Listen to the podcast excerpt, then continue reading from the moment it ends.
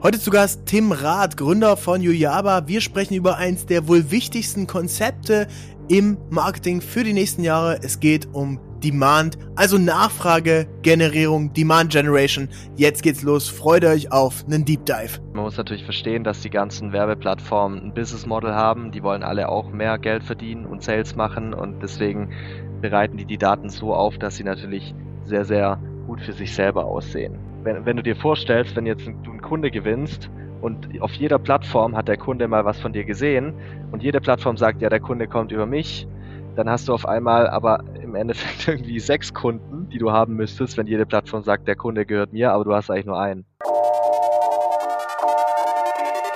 The New Trend Society, der Podcast mit Benjamin Diedering. Hey Leute, willkommen zu einer neuen Folge The New Trend Society. Lead Generation oder Demand Generation. Es gibt gerade eine ganze Menge Änderungen und Trends und äh, Sachen, die sich ja einfach verändern in der ganzen Marketing-Szene, in der Ads, in der Performance-Ads-Welt. Und äh, darüber möchte ich mit meinem heutigen Gast sprechen. Ich habe ihn vor anderthalb Jahren kennengelernt. Er war Teilnehmer bei unserer ersten Mastermind Experience in Faro in Portugal. Und seitdem haben wir uns immer wieder ausgetauscht. Ähm, sind äh, viel in Kontakt geblieben, haben gesprochen über Themen. Und er ist, er ist wirklich der Experte in diesem Thema. Und ähm, wir waren letztes Jahr im Sommer äh, zusammen unterwegs und hat er mir zum ersten Mal von diesem Thema Demand Generation erzählt. Und ich dachte so, Alter, okay, was ist das jetzt eigentlich, wie funktioniert das? Und es ist immer noch ein Trend, der ziemlich neu ist. Äh, und Deswegen wollen wir ihn heute einmal mit euch sharen, die ganzen Insights, alle Geheimnisse und wie man das im Best Practice umsetzen kann. Deswegen herzlich willkommen heute hier Gründer und CEO von Yuyaba aus Hamburg, Tim Rath. Mega, vielen Dank für die Intro, Benny. Ich freue mich da ein bisschen Insights zu sharen heute. Ähm, gerade was im B2B und B2B SaaS Marketing und in der Welt so abgeht. Äh, deswegen freue ich mich sehr drauf. Lass uns direkt reinstarten. Super. Ähm, Tim, sag mal, ihr eure euer Headline, euer Claim ist We Scale Tomorrow's Unicorns.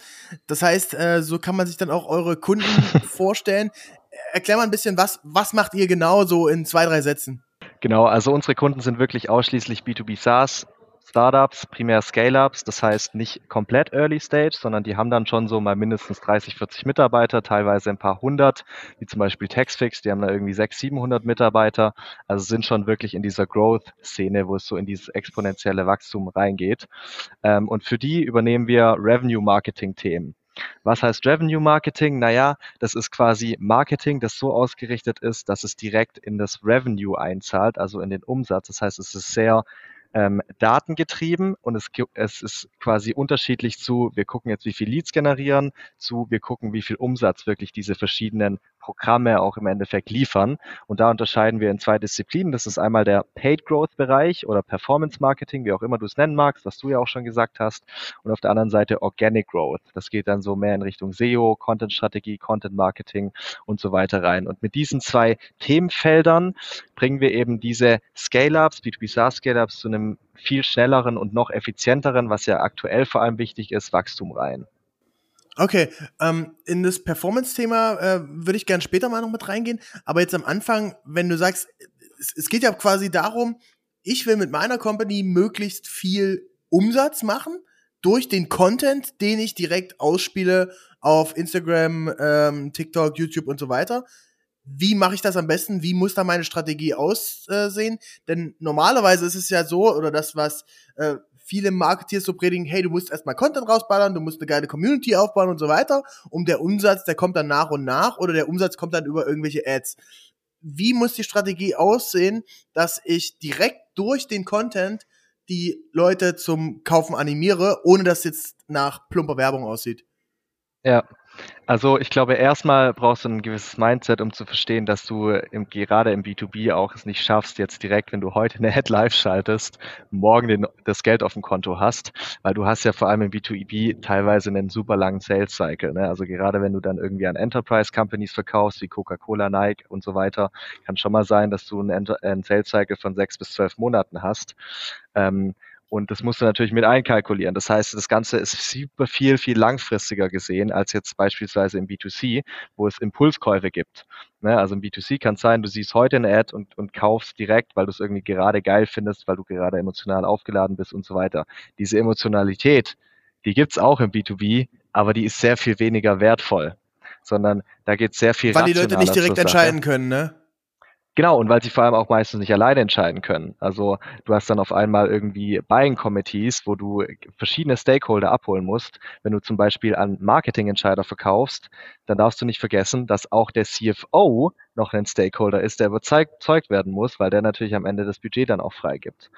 Ähm, und so ist halt im B2B, gerade im B2B SaaS, das so ein bisschen einfach viel komplexer, weil du eine viel längere Customer Journey hast als im B2C und weil du viel mehr Stakeholder adressieren und bespielen musst und im Endeffekt überzeugen musst, dass so ein Kauf zustande kommt. Ähm, und dementsprechend musst du auch deine komplette Content-Strategie komplett anders angehen. Ja, also das ist ganz interessant vielleicht für unsere Hörerinnen und Hörer. Wie funktioniert denn so ein ähm, Buying-Prozess in einem Enterprise, in einer großen, in einem großen Konzern. Denn da gibt's eben ganz viele Shareholder, die über diesen Einkauf, über diese Beauftragung entscheiden. Und das ist im Zweifel nicht nur der eigentliche Entscheider, also der, sagen wir mal, der vielleicht noch der Founder oder Abteilungsleiter oder ähm, ja, CEO, sondern äh, es sind ganz viele andere Leute, die ihn da beeinflussen. Das können sein Experten aus dem eigenen Team, die Channel Manager, die Content Manager, die wissen, wie die Software vielleicht wirklich funktioniert. Es kann sein, dass es Leute aus dem Backoffice sind. Es kann sein, dass es Berater sind von einer externen Agentur. Es kann sein, dass es auch der Sohn oder die Tochter ist, die eine coole Ad oder die was Cooles von der Brand gesehen hat. Hey, meine, die, die Brand, die ihr jetzt einkaufen wollt, die Software, die sponsern mein Lieblings-E-Sport-Team. Ähm, das heißt, das kann auch ein weiterer Touchpoint sein. Das heißt, es gibt ganz, ganz viele Touchpoints, wie dann am Ende so ein Buying-Prozess zustande kommt. Und da ähm, kann man am besten mal googeln, das Thema Buying Center nennt sich das. Äh, super, super spannend und hat uns sehr geholfen, um äh, besser zu verstehen, wie die Entscheidungen getroffen werden. Hundertprozentig. Und das Wichtigste ist zu verstehen, dass es für jedes Produkt anders aussieht. Sondern du kannst nicht sagen, bei Google zum Beispiel oder bei Nike ist das Buying Center immer gleich. Nee, es kommt komplett drauf an, was es für ein Produkt ist und dann ist es immer individuell und wichtig ist für halt für seine eigene Company zu verstehen, wie sieht da im Regelfall der Buying Center aus und dann auch nochmal pro Prospect zu unterscheiden und das so sehr, sehr früh im Prozess, aber es ist dann eigentlich eher ein Sales-Thema als ein Marketing-Thema, ehrlicherweise, sehr früher im Prozess zu fragen, hey, wie, wie wird eigentlich typischerweise bei euch so eine Software eingekauft? wer muss da überzeugt werden oder wer hat da eine Entscheidung mitzutragen und so weiter. Und wenn man das weiß, kann man eben diese Leute auch schon im Content Marketing frühzeitig konkret bespielen.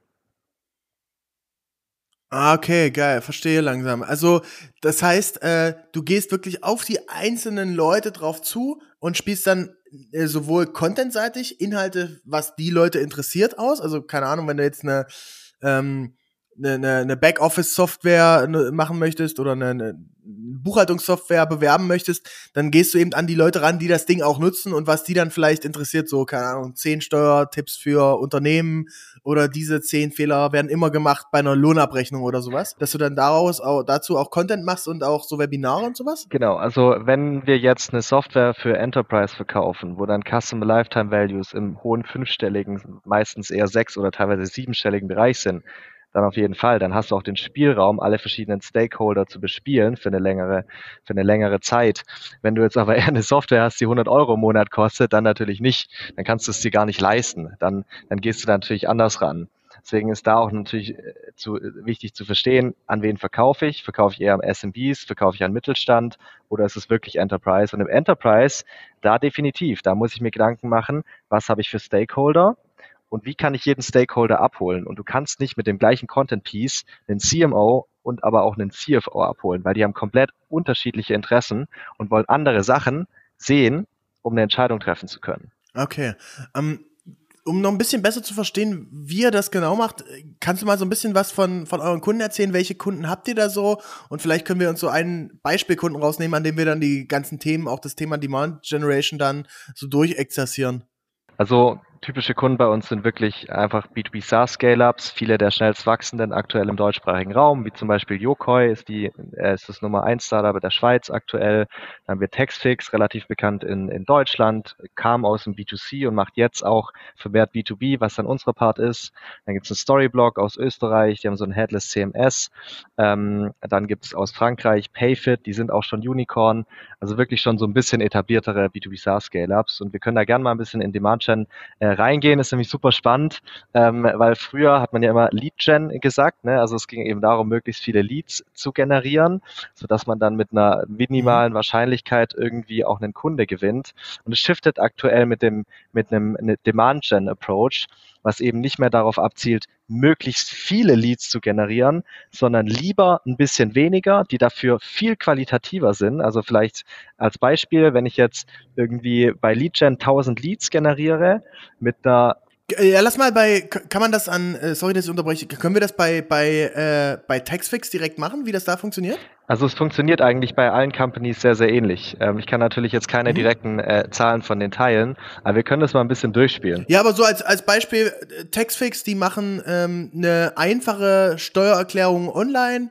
ähm, wo du ganz viele Sachen automatisch ausgefüllt bekommst und das für, für Endkonsumenten ist das richtig? Äh, genau, das ist B2C. Das B2B-Produkt ist von denen, dass sie an Unternehmen verkaufen, hey, ähm, ihr braucht oder hey, hier ist ein neuer Mitarbeiter-Benefit im Endeffekt, sodass ihr allen euren Mitarbeitern quasi diese Software schenkt, damit die ganz easy ihre Steuererklärung machen können. Ähm, ah, okay. Genau. Das ist weil spannend. Das natürlich, Muss weil es natürlich mega geil ist. bei, bei uns ist es aktuell noch so, dass unsere Head of Finance dann auch über die Steuererklärung der, der Mitarbeiter hin und wieder nochmal drüber schaut. Aber ja, ich, ich, genau. ich kannte das B2B-Produkt noch gar nicht. Also ja, es ist auch relativ neu. Vielleicht ja. muss ich mal schauen, denn der äh, Martin Ott ist, ist CEO von Taxfix, ehemaliger ähm, Facebook ähm, ähm, Europachef. Meta, also genau, Meta-Chef. Äh, ja. Können wir auch mal in können wir auch mal einen Podcast hier einladen. Ich kann dir also, gerne Intro machen, wenn du spannendes magst. Spannendes Produkt, Ja. Äh, nee, ich kenne ich kenn, ich kenn ihn. Wir kennen uns. Ah, okay, Deswegen cool. Ja. Kleines Shoutout an der Stelle. Ja, mega. Dann kann man es von, von beiden Seiten beleuchten. Also lass uns dieses, äh, dieses Beispiel jetzt nehmen. So, wir haben ähm, Taxfix, die haben dieses Mitarbeiter-Benefit für ähm, im B2B-Bereich. Das heißt, sie bieten an, hey, dein ähm, für alle eure Mitarbeiter, ihr könnt jetzt ganz easy die Steuererklärung, eure private Steuererklärung online machen. Jetzt wollen wir Demand Generation dafür machen. Das heißt, wir wollen nicht einfach sinnlos irgendwelche tausend Anfragen haben und am Ende haben wir nur eine Person, die es dann kauft, sondern wir wollen lieber 100 Anfragen haben und davon 20, 30 Personen, die das kaufen. Wie funktioniert jetzt Demand Generation und erklär's vielleicht noch mal ein bisschen auf, auf äh, Deutsch. Ja, ja, ja, ist super schwierig, das auf Deutsch zu erklären, aber ich gebe mein Bestes. Also im Endeffekt, ähm, bei, bei Lead Gen hast du ja sehr konkret in jeder Stage, also du hast einen MQL, ein MQL steht für Marketing Qualified Lead. Das ist immer so die erste Stage. Das heißt, bei Leadgen könntest du jetzt sagen, okay, keine Ahnung, du generierst jetzt 1000 MQLs, die haben aber alle eine ultra geringe Qualität, weil die typischerweise durch Gated Content eingesammelt werden. Was ist Gated Content? Naja, wir kennen es alle, diese Ads auf, auf, auf LinkedIn, auf Facebook, wo man klickt für einen White Paper Download oder E-Book, wo ich meine Kontaktdaten angeben muss. So. Und jetzt ist natürlich die erste Frage, Benny, wie oft liest du, wenn du dir sowas runterliest, dann auch wirklich dieses Content Piece? Ja, tatsächlich nicht so oft. Oder ich, ich meine, wenn, dann, dann überfliege ich es eher. Ja, genau. Also die Qualität von den Leads ist halt sehr, sehr gering, weil die meisten lesen es gar nicht und vor allem ist es dann so, dass, oder was B2B-Companies in der Vergangenheit gemacht haben, ist, okay, jetzt hat jemand ein White Paper runtergeladen, aber Benny, wenn du jetzt ein White Paper runterlädst über ein Thema, bist du dann schon kaufbereit? Wahrscheinlich noch nicht. Genau, du willst erstmal ein bisschen mehr Speck haben, du willst überhaupt mal Content haben und mal ein bisschen was über das Thema überhaupt erfahren, ne? Als würdest du jetzt dir ein YouTube-Video anschauen. Aber du bist noch lange nicht da zu sagen, ich will jetzt eure mhm. Software kaufen. B2B-Companies behandeln diese Leads aber, als wären sie schon kaufbereit und rufen direkt mit ihren Sales-Leute dann an. Und das endet dann so, bei mir ist es teilweise so, ich habe zehn Anrufe am Tag von irgendwelchen Sellern, die mir irgendwas verkaufen wollen, weil ich mir irgendwann mal was runtergeladen habe. Super mhm. nervig. Und das ist eben nicht mehr die Art und Weise, wie wir heutzutage gerade im B2B Software einkaufen wollen, sondern was wir eigentlich wollen ist, jegliche Produktinformation, jegliche Information über Use Cases, jegliche Pricing-Information und alles über die Software eigentlich schon transparent und offen konsumieren zu können auf der Website, auf deren Socials und so weiter, um dann irgendwann alle Infos zu haben, sodass ich nur noch sagen will, ich bin jetzt kaufbereit, ich bin, ich bin ready, um durch den Prozess geführt zu werden mit deren Sellern. Okay, verstehe. Ja. ja. Das heißt, dass alle Informationen schon, das, kann man das so ein bisschen vergleichen? Ähm, Im, im sag ich mal, Luxus-Brand-Bereich ist es ja so bei einem, bei einem Porsche, Ne, wenn wir jetzt mal, wenn wir uns die Brand angucken, jeder weiß, okay, die Karre, die hat richtig viel PS. Die äh, sieht sehr cool aus, damit kriege ich einen sehr coolen sozialen Status.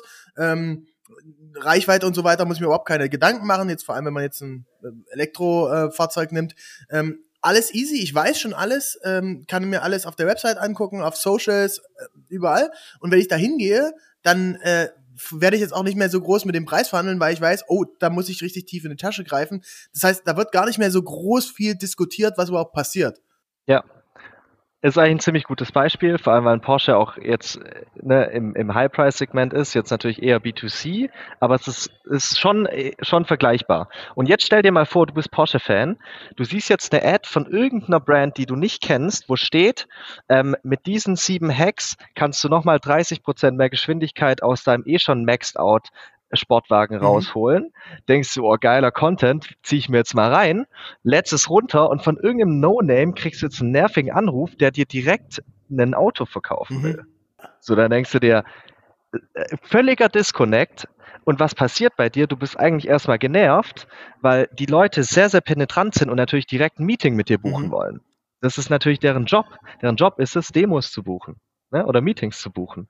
Ähm, und, und, und das ist natürlich nicht die Art und Weise, wie du eigentlich so ein Produkt einkaufen willst, sondern du willst erstmal dich annähern mit der Brand, du willst erstmal Content konsumieren und irgendwann dann sagen, okay, jetzt bin ich mal bereit, mir, mir ein Meeting mit denen mal anzugucken, um mal zu schauen, ne, ob, ob das wirklich das ist, was die auch nach außen hin kommunizieren und versprechen. Ähm, und das ist genau die Art und Weise, wie sich auch das Marketing und die Herangehensweise im B2B SaaS Space, also SaaS ist ja Software as a Service, das heißt Produkte wie ähm, Netflix ist ein B2C SaaS-Produkt, aber auch Spotify. Im B2B haben wir dann Companies wie Salesforce, HubSpot, Asana, Slack, die jeder wahrscheinlich kennen sollte. Das sind SaaS-Produkte. Und auch da gibt es gerade einen Shift, beziehungsweise es ist immer noch sehr, sehr Early Adopter-mäßig. Ne? Also die wenigsten machen es. Ähm, wir versuchen gerade viele Kunden zu überzeugen, dass sie mehr den Weg gehen und sehen sehr, sehr große Erfolge und das ist auch cool. Ähm, und der Shift ist quasi zu sagen, nee, ich sammle jetzt nicht super viele Leads an, die ich dann mit Telefonterror quasi ähm, penetriere, sondern ich gehe erstmal ran und, und, und provide diesen, diesen wertvollen educational Content, mhm. weil ich weiß, ich bin nicht mehr in einer Seller-led Sales World, wo die Sales-Leute quasi die Obermacht haben, sondern es ist eine Buyer-led Sales World. Das heißt, die Einkäufer entscheiden eigentlich so ziemlich alles im Sales-Prozess, was sie wann, zu welchem Zeitpunkt, an welchem Ort haben möchten. Und darauf muss ich natürlich mein Marketing adoptieren. Das heißt, ich bereite diesen ganzen Content, bevor die überhaupt mal mit Sales sprechen, schon vor. Das heißt, ich frage mich auf einmal, warum sollte eigentlich jemand jetzt mein Produkt nutzen? Lass uns zurückgehen zu dem Porsche-Beispiel. Das ist eigentlich ganz, ganz, ganz anschaulich. Warum sollte jemand von dem Porsche zu meiner Sports, Sportsbrand wechseln? Was für ein Content könnte ich bauen? Weil mein Auto ist vielleicht nochmal 30 Prozent schneller, ne? Ähm, und ist vielleicht nochmal 30 Prozent bequemer, obwohl es ein Sportauto mhm. ist, beispielsweise. Und dann kann ich jetzt ein, kann ich jetzt Content dazu kreieren, warum ich warum ich warum ich was wechseln sollte. Der nächste Schritt ist dann vielleicht die Frage, okay, jetzt habe ich verstanden, ich, ich, ich wechsle von dem Porsche, warum ist denn überhaupt jetzt der richtige Zeitpunkt und nicht in fünf Jahren? Ne, also diese, diese Sense of Urgency zu kreieren. Und dann kannst du auch noch mehr reingehen und sagen, okay, eigentlich ist es gar nicht so aufwendig auch wenn du jetzt vielleicht einen Leasingvertrag mit deinem Porsche hast, wir haben einen Weg, wie du trotzdem einen einfachen, coolen Prozess hast, auf unser Auto umzusteigen. Okay, okay. Und wenn ich diesen, genau, und dann kannst du noch am Ende sagen, ähm, warum wir eigentlich im Endeffekt auch viel besser sind als als einen Porsche. Also im Endeffekt, why change von einem Porsche zu einer Alternative? Dann warum jetzt? Dann wie ist der Change-Prozess generell? Und warum sind wir die Besten? Auf eine Software übertragen wäre es dann, es gibt ja immer eine alte Möglichkeit, gerade im Tech gibt es ja sehr viel Innovation. Das heißt, die alte Möglichkeit, ein altes Softwareprodukt, was vielleicht nicht mehr so cool ist, irgendwann kam ja Monday.com beispielsweise und hat sehr viel Slack, äh, Asana-Kunden abgeworfen. Mhm. Warum, warum, warum ist Asana nicht mehr zeitgerecht? Warum sollte ich Monday.com? Also warum, warum gibt es hier eine neue Möglichkeit sozusagen? Oder lass uns ein besseres Beispiel nehmen als das. Ähm, WordPress ist ein sehr, sehr altes Website-System, ja. CMS-System. Es ist eigentlich gar nicht mehr zeitgerecht. Es gibt jetzt Headless CMS, was viel, viel skalierbarer und schneller ist. Was heißt Headless? Headless ist im Endeffekt einfach eine neue Technologie. Das hat nichts damit zu tun, dass du keinen Kopf mehr hast, ähm, sondern es ist einfach sehr viel schlanker vom Code her im Endeffekt. Ähm, und ich bin jetzt auch kein Tech-Guy, aber im Endeffekt führt es dazu, dass du viel skalierbarer ähm, Webseiten bauen kannst, die wesentlich, wesentlich schneller sind. Mhm. Und das ist eine neue Möglichkeit im CMS-Bereich. Ne? Das heißt, ein Beispiel für Storyblock wäre zu sagen, als Headless CMS-Anbieter, warum ist WordPress nicht mehr zeitgemäß? Darüber könnte man Content schreiben. Deswegen ist deine, deine WordPress-Webseite äh, langsam. Fünf Gründe, Video. Bam. Da spreche ich noch gar nicht über mein eigenes Produkt. Ah, okay, okay. Als nächstes sage ich, okay, warum ist eigentlich jetzt 2023 endlich die Zeit gekommen, dass du diese Änderung mal einleitest in deinem Unternehmen? Ich spreche immer noch nicht über mein eigenes Produkt. Dann kommt, okay, wenn du die Änderung machen möchtest, das sind die Schritte, wie du es schaffst, von WordPress auf ein Headless CMS-System umzusteigen.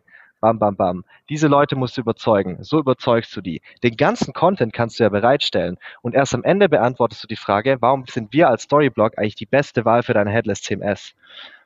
Und erst dann kannst du mit Sales sprechen. Und überleg mal, du hast den ganzen Content. Okay, also sehr spannend ich, ich glaube, für unsere äh, Hörerinnen und Hörer ganz, äh, ein ganz entscheidender Punkt ist dieses Thema Content. Wir sprechen hier von wirklich sehr spezifischen educational Fach-Content. Also es geht nicht darum, um irgendwie ein paar schicke Bildchen und äh, ich baller einfach 30 Fotos in meinen mhm. Instagram-Feed rein, dass da jeden ja. Tag was gepostet wird. Ähm, oder ich erzähle, wer der Mitarbeiter des Monats ist, sondern es geht wirklich um Fachcontent, um die spezifischen Leute, die im Buying Center sind, um die eben wirklich zu attribuieren. Also ähm, das, das ist, glaube ich, ganz, ganz äh, wichtig dabei mit zu verstehen. Ähm, Tim, du, äh, du hast gesagt, ähm, die, die, dieses Thema Marketing Sourced Pipeline, das hast du mir im Vorgespräch mal erzählt. Was spielt da die, äh, die, die Rolle oder ist das, ist das schon Teil von dem, was wir jetzt gerade äh, besprechen, diese verschiedenen einzelnen Punkte, die dann immer wieder äh, dich immer weiter so qualifizieren, dass du dann irgendwann mal ähm, dich für die, für die ähm, Software interessierst? Also Marketing Source Pipeline ist eigentlich nur der Begriff dafür, du hast ja im B2B-Bereich eine Pipeline, das heißt, alle deine Deals, die in irgendeiner Stage mhm. des Deals sich gerade befinden, sind in deiner, das ist deine Pipeline. Und Marketing Source Pipelines sind alle mhm. Deals, die eben durch Marketingaktivitäten in diese Pipe reingekommen sind. Also Source ist ja auch Quelle, also die Marketingquelle für die Pipeline im Endeffekt. Okay, ich verstehe, ja. Und ähm, dann äh, gibt es ja noch ein, ein wichtiges Thema. Man, ihr, ihr wollt das ja irgendwie dann messen, wo die äh, Leads jetzt, also am Ende sind es ja trotzdem Leads, oder also am Ende sind es ja trotzdem Leute, die sich dann für die Software interessieren oder dann Demo buchen oder was auch immer. Und am Ende will man ja trotzdem immer noch wissen, wo die denn herkommen. Aber mein Gefühl oder meine Observation ist, wenn, wenn ich jetzt sage, ich will für eine Company, wir wollen ein neues Tool einbauen, zum Beispiel jetzt für Founders League, für eine neue Company wollen wir ein Projektmanagement-Tool wählen. Mhm. Und dann weiß ich, ich kenne Asana, weil ich das schon ein paar Mal benutzt habe. Mhm. Ähm, und ich kenne Monday, weil die coole Werbung machen. Hier äh, Save One Day Every Week und so weiter. Hängt überall im Silicon Valley. Sehr, sehr nice. Ähm, aber trotzdem gehe ich dann ja über Google auf die Website. Genau. Wie könnt ihr das denn dann messen, wo, wo es dann herkommt und was dann von diesen ganzen Educational Marketing Aktivitäten, was denn da überhaupt Sinn gemacht hat? Ist ein Riesenpunkt. Ähm, und tatsächlich auch ne, ne, ein Riesenproblem bei Unternehmen und auch der Grund übrigens, warum so viele Unternehmen so viel Werbebudget in Google-Werbung stecken. Weil sie alle denken, dass Google-Werbung den größten Impact auf unsere Neukunden haben. Wenn man aber mal tiefer reingeht, dann ist das gar nicht die Realität, weil, wie du schon gesagt hast, was passiert? Du hast 1000 Touchpoints mit einer Brand irgendwann sagst du, okay, jetzt bin ich ready, mir das Produkt mal anzugucken oder ich will kaufen und du gibst dann auf Google die Brand ein, klickst auf die Google Ad, also Branded Search Ad und trägst dir die Demo ein. Ne? Das, ist, das ist das, was passiert. Wenn du jetzt nur auf deine Software Attribution guckst, dann wirst du die ganze Zeit Paid Search sehen, also Google Werbung. Software Attribution ist die Attribution durch Software Tools wie dein CRM-System, wie HubSpot, Salesforce oder irgendwelche Analytics Tools, egal. Die Realität ist aber, dass der größte Impact vielleicht die Billboard in Silicon Valley auf dich hatte oder die YouTube-Werbung, die du die ganze Zeit siehst oder coole Videos auf LinkedIn. Die haben me wesentlich mehr Impact als irgendeine Google-Werbung, weil die siehst du nur einmal und zwar ganz am Ende. Das heißt, was Unternehmen machen sollten, ist sich nicht nur auf Software Attribution zu verlassen, sondern zusätzlich Self-Reported Attributions zu nutzen, wo sie dann quasi jede Person, die sich meldet, nochmal fragen, zum Beispiel, woher hast du eigentlich von uns gehört oder wie kennst du uns? Und das würde ich damit anfangen, dass man auf der Website noch ein zusätzliches Feld ins Formular einbaut, wo man einfach fragt, hey, woher kennst du uns? Das machen wir zum Beispiel bei Yojaba auch, obwohl wir eine Agentur sind auf unserer Website. Wir fragen einfach, hey, woher kennst du uns? Und da kommt eigentlich fast zu, zu über 80 Prozent steht da LinkedIn. Aber wenn ich in meinen HubSpot gucke als CRM, steht bei über 80 Prozent der Leads Paid Search als Quelle. So. Und was sagt uns das? Ne? Das, das ist halt super ein krasser Disconnect zwischen dem, was mir meine Software sagt und dem, was die eigentliche Realität ist. Und deswegen darf ich mich nicht auf Software Attribution verlassen, sondern muss zusätzlich Self-Reported Attribution nutzen, um ein wirklich realitätstreues Bild auch davon zu bekommen, wo die Leads, was wirklich den größten Impact hat in der ganzen Customer Journey. Ja, okay, also ich, ich glaube, das, das ist so ein Punkt, was die großen Socials und die großen ähm, ja, Werbeanzeigen-Provider, also ein Meta, ein Google, ähm, wo die das schon ganz schlau äh, umschiffen können, ne? Die geben demjenigen, der in das Dashboard guckt, irgendwie eine relativ einfache Zahl, wo du sagst, hey, du hast jetzt so und so viel Leuchte erreicht, so und so viel war deine Conversion und so weiter. Ähm, Gleiches auch bei YouTube, ne? Da stehen dann dein Video hat 5000 Views gehabt, dass davon die Hälfte der Leute nur zwei Sekunden geguckt haben, da musst du schon mal ziemlich weiter reingehen, aber die Zahlen ja. sind dann eben oft relativ verfälscht. Und ähnlich ist es wahrscheinlich dann so bei dem Last Click bzw. First Click, ähm, dass man sich dann doch noch mal ein bisschen tiefer reingehen muss. Wo kommt das denn eigentlich wirklich her? 100 Prozent. Also ich meine, man muss natürlich verstehen, dass die ganzen Werbeplattformen ein Business Model haben. Die wollen alle auch mehr Geld verdienen und Sales machen und deswegen bereiten die die Daten so auf, dass sie natürlich sehr, sehr gut für sich selber aussehen. Aber natürlich, oder wenn, wenn du dir vorstellst, wenn jetzt du einen Kunde gewinnst und auf jeder Plattform hat der Kunde mal was von dir gesehen und jede Plattform sagt, ja, der Kunde kommt über mich, dann hast du auf einmal aber im Endeffekt irgendwie sechs Kunden, die du haben müsstest, wenn jede Plattform sagt, der Kunde gehört mir, aber du hast eigentlich nur einen. Und deswegen hm, ist okay. es halt wichtig herauszufinden, was hat eigentlich den größten Impact. Und das kriegst du nur raus, wenn du die Leute selber fragst und nicht, wenn du dich auf irgendein Reporting verlässt von irgendeinem Tool. Also auf jeden Fall, ich habe es mir direkt aufgeschrieben als Takeaway. Ähm, wir werden das bei uns ins äh, Formular mit einbauen in die äh, in der Website bei äh, bidixmedia.de ähm, und äh, ich bin sehr gespannt, wo da wo das herkommt. Also mein Gefühl ist, dass dieses ganze Personal Branding und dass äh, insgesamt die Social Aktivitäten da schon eine ganze Menge mit reinspielen. Voll. Aber wenn man, man muss eben mal auf eine solide Zahlenbasis stecken und dann, äh, dann sieht man das. 100 Prozent, ähm, vor allem bei dir, Benny. Tim, du machst, du machst TikTok, äh, du machst Instagram, du machst LinkedIn, du machst einen Podcast. Woher willst du wissen, worüber bei dir die meisten Kunden kommen? Du siehst es definitiv nicht in deinem CRM und definitiv auch nicht in deinem Website-Backend oder sonstiges. Du siehst es eigentlich nur, wenn du, die, wenn du jeden einzelnen Kunden explizit fragt, fragst, wo hast du das erste Mal über uns gehört und wo hast du den spannendsten Content von uns konsumiert und welcher Content auf welcher Plattform hat dich im Endeffekt dazu animiert, eine Anfrage zu stellen, weil das ist ja das, was du wissen willst. Und dann kannst du es langsam rauskriegen, okay, ey, eigentlich bringt mir der Podcast zum Beispiel ja viel mehr Kunden als das, was mir mein CRM sagt. Und das mhm. ist dann der spannende Punkt.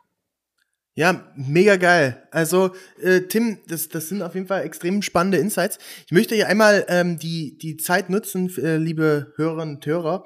Ähm, der Tim habe ich ja kennengelernt durch die äh, Mastermind Experience und wir haben die nächste im März 2023. Es gibt noch ein bis zwei Plätze, die, die wir frei haben, vom 27. bis 31. März äh, 2023 in Flachau in Österreich. Also wenn du selbst Gründer, Gründerin bist oder im Executive Level arbeitest, könnte das genau das Richtige sein. Fünf Tage auf Inspiration. Leute wie Tim sind mit dabei oder Podcast Stammgast äh, Nico Frank. Wir machen das zusammen mit Sarah Emmerich. Ähm, also eine richtig geile Zeit. Könnt euch einfach bewerben auf bdxmedia.de slash mastermind. Und ähm, ich würde mich sehr, sehr freuen darüber, denn die, genau diese Gespräche sind das, äh, wo man sagt so, ey, da geht man mal richtig tief rein, kann man wirklich einen Abend nur über dieses eine fucking Thema sprechen und äh, danach gehen wir mit einem komplett neuen Mindset sowohl im Personal als auch im Business Life wieder raus. Ähm, also wenn ihr da Bock habt, bewerbt euch jetzt. So Tim, lass uns äh, das einmal äh, abschließend Haken dran, Demand Generation. Und ich würde gerne noch einmal hören, dadurch, dass du ja auch ganz, ganz viel im LinkedIn-Umfeld unterwegs bist, ähm, Thema LinkedIn Ads, da seid ihr ja auch ganz stark. Ihr wart auch in Dublin im äh, LinkedIn Headquarter und ich glaube, ihr seid einer der größten Spender ähm, von Werbebudget ähm, auf LinkedIn in Deutschland. Kannst du uns äh, so in zwei, drei Minuten einen kleinen Abriss geben, wenn ich LinkedIn Werbeanzeigen mache, worauf muss ich da achten? Ja, ähm, ja, also LinkedIn Ads Daily Business, 100 Prozent. Im Endeffekt ist auch hier die Frage, okay, welche Strategie möchte ich wählen? Ne? Auch da kannst du Lead Gen machen oder Demand Gen. Wenn du Lead Gen machst, dann bietest du dein White Paper an auf LinkedIn, sammelst sehr, sehr unqualifizierte, unqualitative Leads ein in einer riesigen Masse, wo du extrem viel Seller im Hintergrund brauchst, die jeden Lead anrufen. Ähm, oder du machst es halt anders, so wie wir es jetzt auch viel unseren Kunden empfehlen und auch selber machen. Also ihr könnt auch übrigens gerne mal unsere eigenen Ads anschauen, Yojaba, um mal so ein Gefühl zu kriegen, wie das aussehen kann.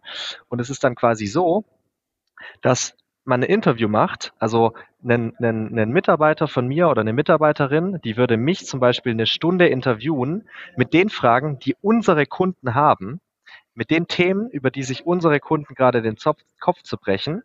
Und aus dieser ein Stunde Interview habe ich ja dann verschiedene Snippets. Und ich würde empfehlen, immer so zwischen 30 und 90 Sekunden. Das performt ganz gut. Man kann auch mal irgendwas fünf Minuten machen, wenn man was super Spannendes hatte, geht auch. Aber das publiziere ich dann als, als Video-Ad nativ auf LinkedIn. Weil, Benny, wenn du jetzt mal überlegst, wie du dein Content konsumierst, du schaust dir wahrscheinlich sehr viel Content auf LinkedIn an, sowohl Posts als auch irgendwie Videos und findest es viel geiler, direkt auf der Plattform konsumieren zu können, als irgendwie erstmal auf eine Ad zu klicken, um dann da ja. nochmal dich tausendmal irgendwo weiter zu klicken, bis du mal irgendwas siehst. Und das ist auch viel effizienter, weil ein Video-View kostet mich aktuell 11 Cent, ein Video-View. Der CPC im Durchschnitt, also der Cost per Klick, liegt zwischen 10 und 20 Euro. Das heißt, wie viel Video-Views kann ich eigentlich haben, bis ich mal so viele, also bis ich diesen einen Klick quasi vom, vom, vom geldlichen Anteil her gleich habe. Und es ist halt sehr, sehr viel mehr und sehr, sehr effizienter dementsprechend. Deswegen würde ich einfach empfehlen, den Content nativ auf LinkedIn zu bespielen, anstatt irgendwelche Content Assets zu gaten, um die anzubieten, die dann eh wahrscheinlich niemand liest. Wie viel ähm, Budget sollte man da so, so reingeben, mindestens, dass, dass, dass da überhaupt äh, sinnvolle, messbare Ergebnisse kommen. Äh, reichen da, weiß nicht, 50 Euro die Woche, 100 Euro die Woche? Jetzt wirklich in ganz minimalen äh, Start? Also, du musst es dir so vorstellen. Es kommt sehr darauf an, was du für ein Produkt hast. Wenn du ein Produkt hast, was irgendwie im sechsstelligen Bereich ist, sehr, sehr teuer ist, dann hast du ja einen gewissen Spielraum, um den Kunde zu gewinnen. Mhm. Und die Frage ist halt auch, du brauchst ja gewisse Daten, um zu verstehen, ob was funktioniert. Und umso, umso teurer dein Produkt ist, umso länger dauert es, bis du mal einen Kunde hast. Das heißt, du hast ja wesentlich weniger Daten bei teureren Produkten als bei günstigen Produkten. Und deswegen solltest du halt schon mal ein paar tausend Euro, also wir starten eigentlich nicht unter 10.000 Euro auf LinkedIn, weil du einfach zu wenig Daten hast, weil LinkedIn ist relativ teuer. Ähm, das kommt auch noch. Ja, dazu. aber ihr macht ja auch, äh, ihr macht ja auch Enterprise. Wenn du jetzt sagst, ey, guck mal, bei BDX, wir würden jetzt starten mit, äh, mit, ja. äh, mit Ads, würdest du auch direkt mit, mit 10k starten oder meinst du, reichen auch vielleicht, wir okay. starten jetzt mal, machen das jetzt drei Monate und machen erstmal drei, vier, 5.000 Euro? Ja, würde ich machen. Starte mal mit, mit drei bis 5.000 Euro ist ein guter Start. Du kannst halt nicht die, den Erfolg nach Neukunden auswerten, weil bis du dann mal den Kunde wirklich direkt über LinkedIn gewinnst, dauert es halt schon ziemlich lang. Das heißt, du brauchst andere Metriken, die du anschaust, um den Erfolg zu bewerten, also sogenannte Positive Signals, um ein, neues Programm, einen neuen Marketingkanal überhaupt bewerten zu können. Genauso wie du auch Positive Signals bei Podcasts zum Beispiel hast. Was zum Beispiel ist, deine Watchtime geht hoch oder pro Folge mehr Zuhörer, obwohl du noch keinen Kunde darüber gewonnen hast direkt. Und diese Positive Signals hast du auch auf LinkedIn und die musst du halt verstehen und dann kannst du da mal testen, auch mit weniger Budget. Okay, nice. Tim, vielen Dank für die ganzen Insights. Wer mehr wissen möchte, wenn ihr mehr äh, hören und sehen wollt von LinkedIn, äh, von, von, von Tim Rath, äh, checkt ihn auf jeden Fall auf äh, LinkedIn aus. Ähm, Gerade das Thema Demand Generation erzählt er da auch sehr, sehr viel von. Und äh, auch wenn das jetzt vielleicht ein, paar, ein bisschen viel Fachbegriffe waren, ich glaube, wir sind sehr, sehr tief reingegangen. Äh, äh, und ihr dann nochmal eine Rückfrage habt, schreibt ihm einfach eine DM. Er wird euch alles im Detail erklären, oder? Und äh, dann, Mit Sicherheit. Ähm, ja, äh, also äh, vielen, vielen Dank fürs Zuhören. Tim, wenn du noch ein paar letzte Worte an unsere Zuhörerinnen und Zuhörer hast, dann äh, ist jetzt die Zeit dafür. Ja, also ich glaube, mit den ganzen Buzzwords klingt es alles viel komplexer, als es eigentlich ist. Ich bin da natürlich auch in meiner Bubble entschuldige mich dafür, wenn es ein bisschen unverständlich war. Ähm, ich poste aber wöchentlich auf LinkedIn. Benny, du hast gerade schon angesprochen. Ähm, und wenn ihr da noch mal eine Frage habt, gerne einfach mal outreachen. Und man kann da auch sehr einfach starten, indem man wie Benny, du jetzt zum Beispiel dieses eine Feld mal ein, einstellt auf der Website und dann mal neue Erfahrungen sammelt, was eigentlich wirklich im Marketing funktioniert, wo eigentlich wirklich die Neukunden herkommen und dann vielleicht mal ein bisschen mehr nativen Content erstellt für die Plattform, anstatt immer nur für, zu versuchen, auf die eigene Website zu lenken. Und das sind so kleine Changes, da muss man gar nicht viel Marketingverständnis haben, die kann eigentlich jeder machen. Und dann kann man da mal erste eigene Erfahrungen sammeln und so ein bisschen mit dem Thema vertrauter werden. Alles klar. Dann bis demnächst und äh, ciao, ciao. Ciao. Super. Bevor alles vorbei ist, äh, lasst doch gerne für die Folge eine Bewertung da oder einen Daumen oder schickt diese Folge einer Person, die dieses Thema interessieren könnte. Ich bedanke mich fürs Zuhören und wir hören uns in der nächsten Folge The New Trend Society. Macht's gut. Ciao, ciao.